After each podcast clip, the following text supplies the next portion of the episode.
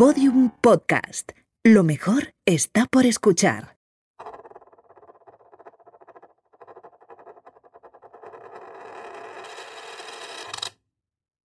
Julio de 2010. Concentración de la selección española en Sudáfrica. Quedan menos de 48 horas para la final de la Copa del Mundo.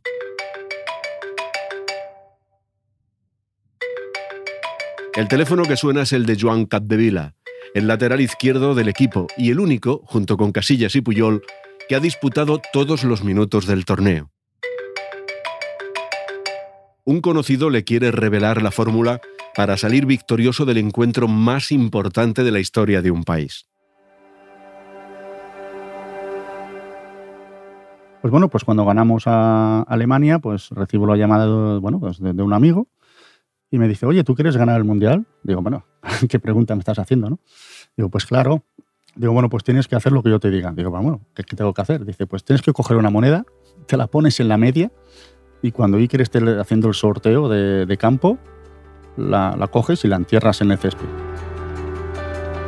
Antes de una final se duerme poco, y menos con tantas preguntas en la cabeza. De que, ostras, te pasa todo por la cabeza. Si ganas, ¿qué pasará? Ostras, y si pierdes, ¿qué pasará? Y luego, claro, yo pues pensaba, ostras, no vaya a ser que, que tenga una, una, cagada importante, que se van a acordar los hijos de mis hijos y quedaré retratado toda mi vida. Digo, a ver si, si en vez de disfrutar un mundial lo voy a sufrir. ¿Tiene sentido saltar al campo con un euro? ¿Dónde se puede esconder? ¿Y si todo se frustra por no hacer caso a un amigo?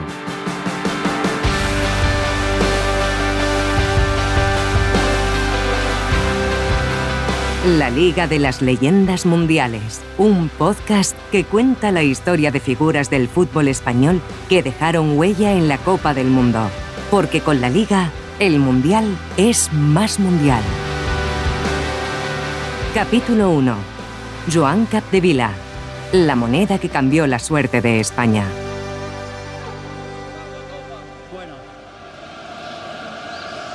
Esto, esto es real. Ahí va Andrés, ahí va Andrés. Este Kellenburg que golpea arriba. Ahí, atención, Piqué, todavía oportunidad. Protege bien Puyol. Protege bien Puyol. Iker Casillas, saque de portería. Pita ya, web.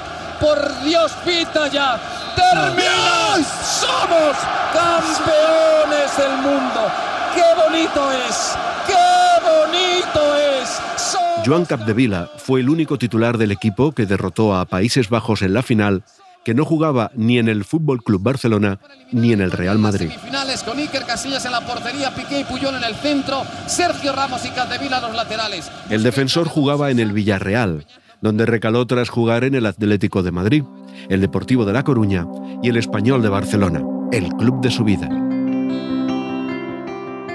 Han pasado 12 años desde aquel momento en el que tocó el cielo en Sudáfrica. El defensor ha vuelto al lugar donde empezó su carrera. Trabaja en el Departamento de Relaciones Institucionales del Español. Ha cambiado el césped por el palco, el chándal por el traje, una prenda que le sirve para recordar sus primeros pasos como perico en 1998 jugamos un sábado y no sé si el jueves por la noche o no, si el jueves por la noche me viene el calzón, el delegado, me dice, vas convocado al primer equipo y no tenés traje para el viaje. Y no sé dónde me consiguió uno, me lo dio esa noche, que me acuerdo que lo, lo colgué en el armario por fuera y estuve toda la noche mirando el traje pensando, ostras, mañana viajo con el primer equipo, ostras, esto ya es es un sueño, ¿no? Poder viajar con los jugadores que estás viendo en la tele y de repente voy a estar con ellos en el vestuario. O sea, era, era como un sueño, ¿no?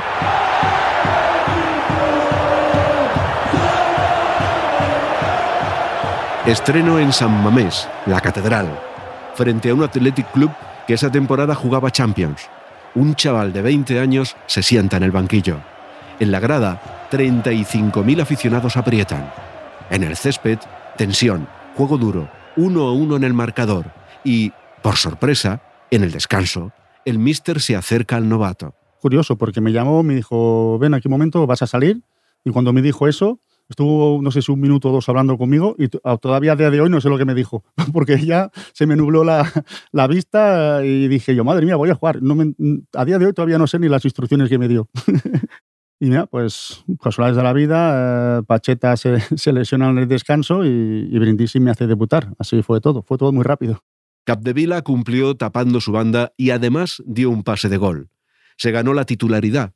Sería el inicio de una trayectoria de más de 10 años en la élite, con 410 partidos y 37 goles. Imagínate un chaval pues de, un pueblo pues que su afición es jugar a fútbol y oye, pues no probar suertes. Yo tampoco, yo venía encantado, yo venía pues al día a día, no pensaba más allá no me planteaba nunca, ostras, tengo que llegar a la primera ni mucho menos, pues eso ya fue pues poco a poco, pero no, nunca imaginé yo que mi, único deseo, mi meta era jugar en Premier League español, no, eso yo iba pues encantado, iba feliz, estaba en el juvenil, luego ya me pasé al B y luego pero en el equipo, o sea, todo fue muy rápido y no, me dio tiempo tampoco a asumir mi realidad que estaba viviendo.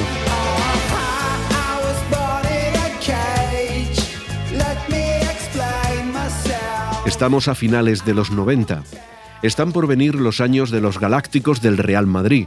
Zidane, Ronaldo, Beckham. Brillará el Barça del tridente con Ronaldinho, Eto'o y Deco. Valencia y Deportivo saldrán campeones ligueros. Celta, Villarreal y Alavés dejarán noches europeas para el recuerdo. Aquel primer año en la élite le abrió las puertas de un equipo puntero de la Liga Santander. A los 21 años se topa con la cara amarga del deporte. El balón para entrega para Capdevila, campo del Carlos Tartiere, en campo del Real Oviedo va a colgar, viene Hasselbein, balón pasado, el rechace para Rubén Baraja, media vuelta arriba, con una mano, córner Esteba, final. Final del partido se acabó. Y ahora sí el Atlético de Madrid sentencia su pase a la segunda división. Que bueno, pues un equipo, digamos, para, bueno, preparado para, para estar en Europa. Eh, y, bueno, pues y bajas a segunda. O sea, imagínate tú, eh, qué drama, ¿no? O sea, el Atlético de Madrid bajar a segunda. Es que yo no me hubiera imaginado ni, ni, ni en el peor de mis sueños. Pero el fútbol tenía planeado cómo compensar al jugador catalán.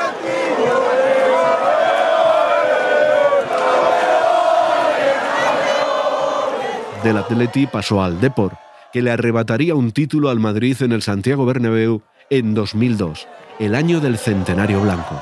Sin duda, yo creo que ese 6 de marzo de 2002 lo tenemos todos grabados, ¿no? O sea que son momentos en el cual te das cuenta, ¿no? Que, el fútbol es grande, ¿no? Es muy grande a veces porque no te puedes nunca imaginar que en teoría éramos el invitado ¿no? al partido ¿no? Y, acabas ganando.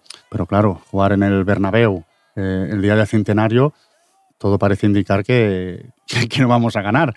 Pero yo creo que el equipo mostró su, pues, su carácter y dijimos, bueno, aquí estamos nosotros y, aparte tenemos, que teníamos un equipazo, tenemos jugadores pues, enormes, de una calidad extraordinaria y oye, pues llevarnos esa copa, la verdad que yo creo que para la gente de Coruña, yo creo que no olvidarán jamás. El defensor formó parte de una plantilla de ensueño con Valerón, Mauro Silva o Yalmiña, que había ganado la Liga Santander en el 2000. Después de siete campañas y tras rechazar varias ofertas, decidió fichar por el Villarreal. Tenía 28 años. Yo creo que bueno, la, la elección de ir al Villarreal yo creo que fue un acierto, un acierto total. Yo me sorprendió mucho la forma de trabajar del Villarreal, la tranquilidad, la calma y, quizá yo creo que fue de, los años que disfruté más de la profesión, ¿no? Porque a veces tú puedes estar 15 años jugando fútbol, pero no disfrutas de tu profesión, ¿no? Porque, bueno, pues a veces hay descensos, hay malas temporadas y en Villarreal sí que disfruté mucho de, la, de lo que es la profesión, del ser profesional en el fútbol, ¿no? En el club Groguet alcanzó su madurez futbolística. Luis Aragonés le llama para ir al Campeonato de Europa de 2008. Y llega el 22 de junio de 2008, Estadio Herz Habel, Viena. La Eurocopa está en juego y España se enfrenta de nuevo a su maldición, los cuartos de final. Capdevila observa desde el centro del campo. Ocho años atrás, había perdido una final de los Juegos Olímpicos contra Camerún en los penaltis.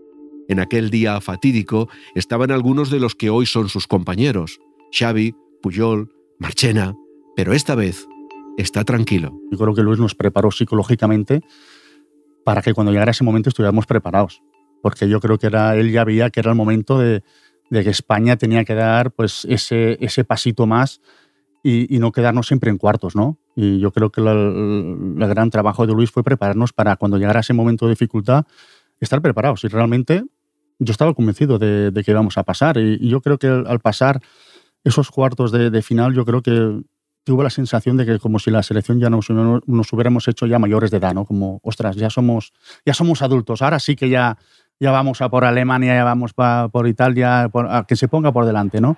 O sea, yo creo que ese fue el momento clave para decir, ostras, ya estamos aquí, somos mayores y, podemos ya conducir.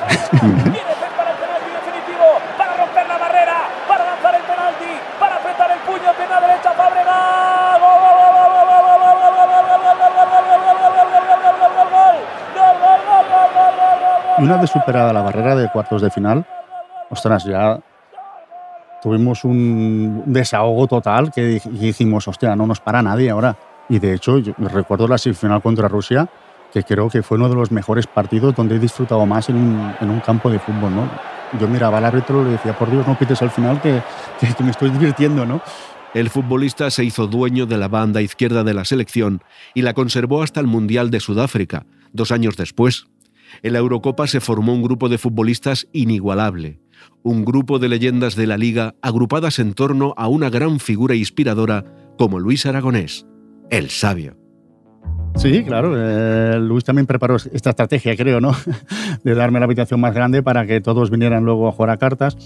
Hombre, al final, eh, una vez llegamos a selección, nosotros teníamos, teníamos, claro de que allí éramos un grupo de amigos, éramos nuestra familia al final. Eh, estás un mes concentrado, éramos amigos, familia, convivíamos las 24 horas del día éramos amigos, o sea, éramos amigos de verdad y, confiábamos el uno con el otro. Y yo creo que una de las claves fue el grupo, al final fue el grupo. Yo creo que todo el mundo dejó, sus egos personales de un lado y se brindó más por el bien del equipo que, el propio, ¿no? Y eso es una de las grandes hazañas, yo creo, de Luis Aragonés.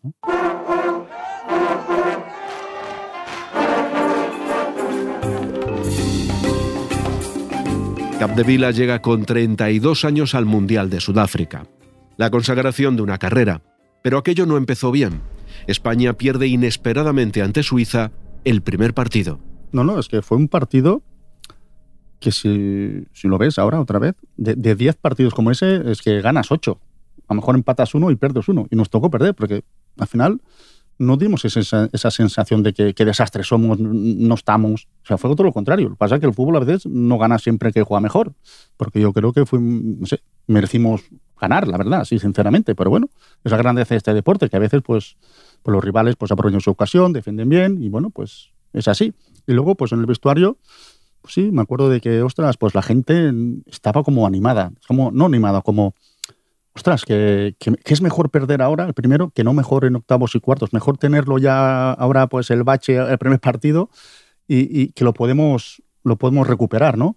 Y la sensación del equipo era de que, de que no estábamos muertos, ¿no? De que estábamos vivos, eh, la unión, yo creo que la, unión del grupo fue, fue clave, ¿no? Las tornas cambiaron frente a Paraguay. Pero yo creo que el momento clave, ah, bueno, aparte de la unidad del grupo, yo creo que fue el penalti de Paraguay más que la parada de Robben en la final, que también lo fue, evidentemente. Pero la clave yo creo que fue el, el penalti que quiere le para a Cardoso. Yo creo que para mí ese fue el momento clave de, bueno, de nuestras opciones. Se acumula la tensión según pasan los días y hay una maleta siempre preparada.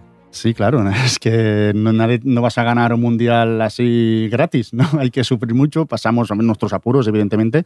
En el mundial no disfrutamos lo mismo que la Eurocopa, porque piensan que en el mundial y a cada partido íbamos con la maleta de que si perdías te ibas al aeropuerto. O sea, era una tensión constante brutal. Eh, estuvimos un mes eh, psicológicamente bastante apretados, la verdad, porque claro, era ya o todo o nada. Y es que cada partido fue una guerra que lograron superar hasta llegar a la gran final. A ese momento en el que el jugador debía decidir si se atrevería a salir con un euro al campo y enterrarlo en el césped ante miles de personas. Increíble para nosotros. La selección española va a pelear por conseguir la Copa del Mundo, por verla de cerca. Ahí están los jugadores de la selección. Bueno, pues la moneda, que sepas que estaba en la media. Digo, no vaya a ser que, por eso no, no, ganemos. Y sí, sí. Y cuando Iker estaba haciendo el sorteo, tiré la moneda. Supongo que cayó cara porque ganamos. La enterré en el campo y ahí quedó. A lo mejor está ahí todavía. Comienza la gran final de la Copa del Mundo. Sudáfrica 2010. El partido contra Países Bajos fue intenso, duro en ocasiones. El 11 del equipo juega renqueante desde el minuto 14 tras sufrir una entrada de Van Persie. Y recuerdo yo que en el descanso me quité el vendaje y tenía una pelota en el tobillo. Y claro, yo les dije a los fisios, oye, vendarme este tobillo como sea, porque yo quiero jugar a la segunda parte. Y yo les dije, oye, mira, yo soy el primero que si no puedo, os lo voy a decir. O sea, vendármelo, voy a salir y si no puedo, pues pido el cambio. Salgo al campo, ni me enteré del tobillo, ni me acordé más de la lesión. O sea, imagínate, yo creo que un, un esguince de grado 2 en un partido normal, no juego, bueno, pido el cambio, pero en ese momento no sé si, si el cuerpo humano, no sé, el, con el cerebro, pues era inmune al dolor. Ahí va el pelotazo. Para Robén. Robén y Catevila. Controla de cabeza Catevila. Nos atacan por banda derecha, Holanda, porque por la izquierda no se atrevían, porque no podían. bueno, eso es una broma, ¿eh? Para, que- para que, se lo, el que lo esté escuchando, que le diga, hostia, ¿qué pasa? No, no, es una broma. Bueno, atacaba Holanda por, la, por nuestra derecha y sé que reclaman una falta, que de Ramos, creo. Y bueno, no pita falta, no, no sé, para mí tampoco era falta. Y, y- y de repente, pues veo a Navas que arranca como un cohete por la banda, que digo, madre mía, ¿dónde va este, no? ¡Oh! empezó a correr como, como un animal. Y luego, después de un rechazo y tal, creo que le iba un balón en Iniesta, hace un taconazo para atrás y se, creo que se la da, no sé si a Sesc, luego se la da a Torres, me parece. Bueno, no sé, algo así, ¿eh? estoy hablando de hace 12 años. ¿eh? Torres hace un centro largo para Iniesta, se le queda corto, la despeja mal el central de Holanda, le cae a Sesc, que sigue muy bien la jugada, y Iniesta en ese momento, yo creo que el control se le va un poquito para arriba, no hace un control, digamos, orientado para la portería, se controla y se le, va, se le va el balón para arriba. Yo creo que cuando el balón se le va para arriba, yo creo que eh, en ese momento, yo creo que Andrés ya sabe que ese balón es, es gol.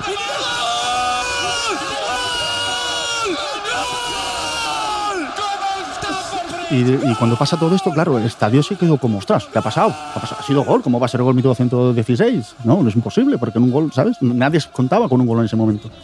Y claro, lo primero que hago yo es mirar a, a Linier, pues, digo, ostras, aquí lo anula, o qué pasa fuera de juego, porque todo, todo fue muy rápido. Y cuando veo Linier que no, que, que es gol, ostras, pues imagínate, ya veo a la gente del banquillo correr, eh, bueno, Iniesta ahí en el córner, que yo no sé ni cómo salió vivo, porque le, le pegamos una, una melea allí terrible, y, y bueno, en ese momento un momento brutal. Yo creo que desde la, mi zona al córner donde estaba Iniesta, yo creo que ha sido la carrera más rápida en un terreno de juego. Lástima que estaba el, el- el reloj parado. Capdevila es campeón del mundo. Se derrumba en el suelo, se abraza a sus compañeros y se emociona como nunca al encontrarse con sus padres. Mis padres no, no querían ir al Mundial y, vinieron porque llegamos a la, a la final, porque 12 horas de, de vuelo es mucho para ellos, porque les da miedo el avión. Y bueno, pues fueron porque era la final. Y bueno, pues eh, lo primero que hago es que cuando veo a mis padres, ¿no? los, los veo llorando allí, y me cogió una impresión. O sea, estuvimos cinco minutos y no, no hablamos. O sea, no, no podemos decir ni una palabra al uno al otro. Solo, o sea, todavía me emociono de recordarlo, ¿sabes? Porque fue un momento tan emotivo porque pienso, ostras, mis padres son realmente los que, los que, los que han empezado desde cero, ¿no? Todo este largo camino, los que me acompañaban con seis o siete años a los partidos, o sea, los, los que siempre han, sido, han estado allí los mejores, los peores momentos, los que nunca te fallan, los que siempre están ahí. Ostras, eso me, me impactó tanto. Me impactó tanto no poder hablar con mis padres después de la final que, usted, me, todavía a día de hoy me, me quedo así, ¿no? Con la piel de gallina, ¿no? Con los compañeros de aquella gesta, Capdevila sigue manteniendo el vínculo a través de un grupo de WhatsApp, el grupo de los campeones del mundo. A ver, no hablamos mucho, pero sí que nos, nos mm, felicitamos los cumpleaños, el, sí, el fin de año, momentos puntuales, pero no es eso de, de que el WhatsApp esté echando humo a todas horas, ni mucho menos, ¿no? Pero nos felicitamos, tenemos al menos un pequeño contacto después de tanto tiempo y sí que es cierto que nos gustaría pues reunirnos todos alguna vez para, pues bueno, para estar todos juntos, que desde que, que creo que desde que ganamos el Mundial, todos juntos, todos no hemos estado. Dejó el fútbol en 2017 con casi 40 años. Poco después, el español lo reclutó para que fuera la imagen del club, para que mostrara los valores pericos. pues bueno, me llamo Oscar Perarnau, que bueno, pues una persona que me ha ayudado muchísimo y, y la verdad pues me dijo, va, que, te queremos en el club, que eres una persona importante y bueno, pues ahora mismo pues soy una figura de relaciones institucionales, la verdad que estoy muy contento, estoy aprendiendo muchísimas cosas y nada, pues eh, estoy al servicio del club y, y ayudar, ayudar al club lo que haga falta. Ser del español yo creo que, que es algo diferente, ¿no? Que es algo fuera de lo normal, y más aquí en Barcelona, que en Barcelona es muy difícil. Pero bueno, estamos ahí, yo creo que es un poco como la sociedad, gente pues luchadora, gente que cuando se cae se levanta, un poquito pues como el día a día de la, de la gente normal, ¿no? Evidentemente, a ver, nosotros no nos queremos comparar con, con el Barça, digamos, ¿vale? Porque, oye, nosotros, el Barça es una cosa, nosotros somos otra, intentamos convivir en la misma ciudad con máximo respeto, obviamente, pero yo te digo que ser del español en Barcelona es, es bastante difícil, pero a la vez es maravilloso, ¿no? En el español se hizo futbolista y en el español se despidió del fútbol de élite. Ha sido socio perico desde joven, cuando su tío lo empezó a llevar a Sarriá. Que todo lo que me ha pasado, si no llega a ser por el español, no hubiera pasado. Estoy convencido de que todo lo que he vivido ahora mismo no estaremos tú y yo hablando así de esta manera. Mi vida hubiera sido de otra manera.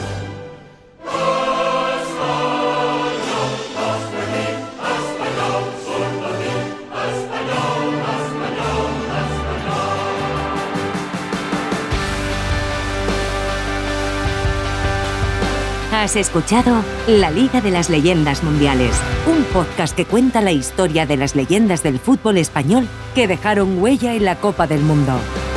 Un proyecto de la Liga. Guión, Roger Sabatés. Coordinación editorial, Juan Antonio Carbajo. Diseño sonoro, Vicente Zamora. Narración, Chevi Dorado. Producido por Podium Podcast. Asistencia técnica entrevista en Radio Barcelona, Manel Saiz. Voz, goles, Carlos Abengozar. Con la colaboración de Documentación Cadena Ser. Escucha la serie completa en elpaís.com, Podium Podcast y los principales agregadores.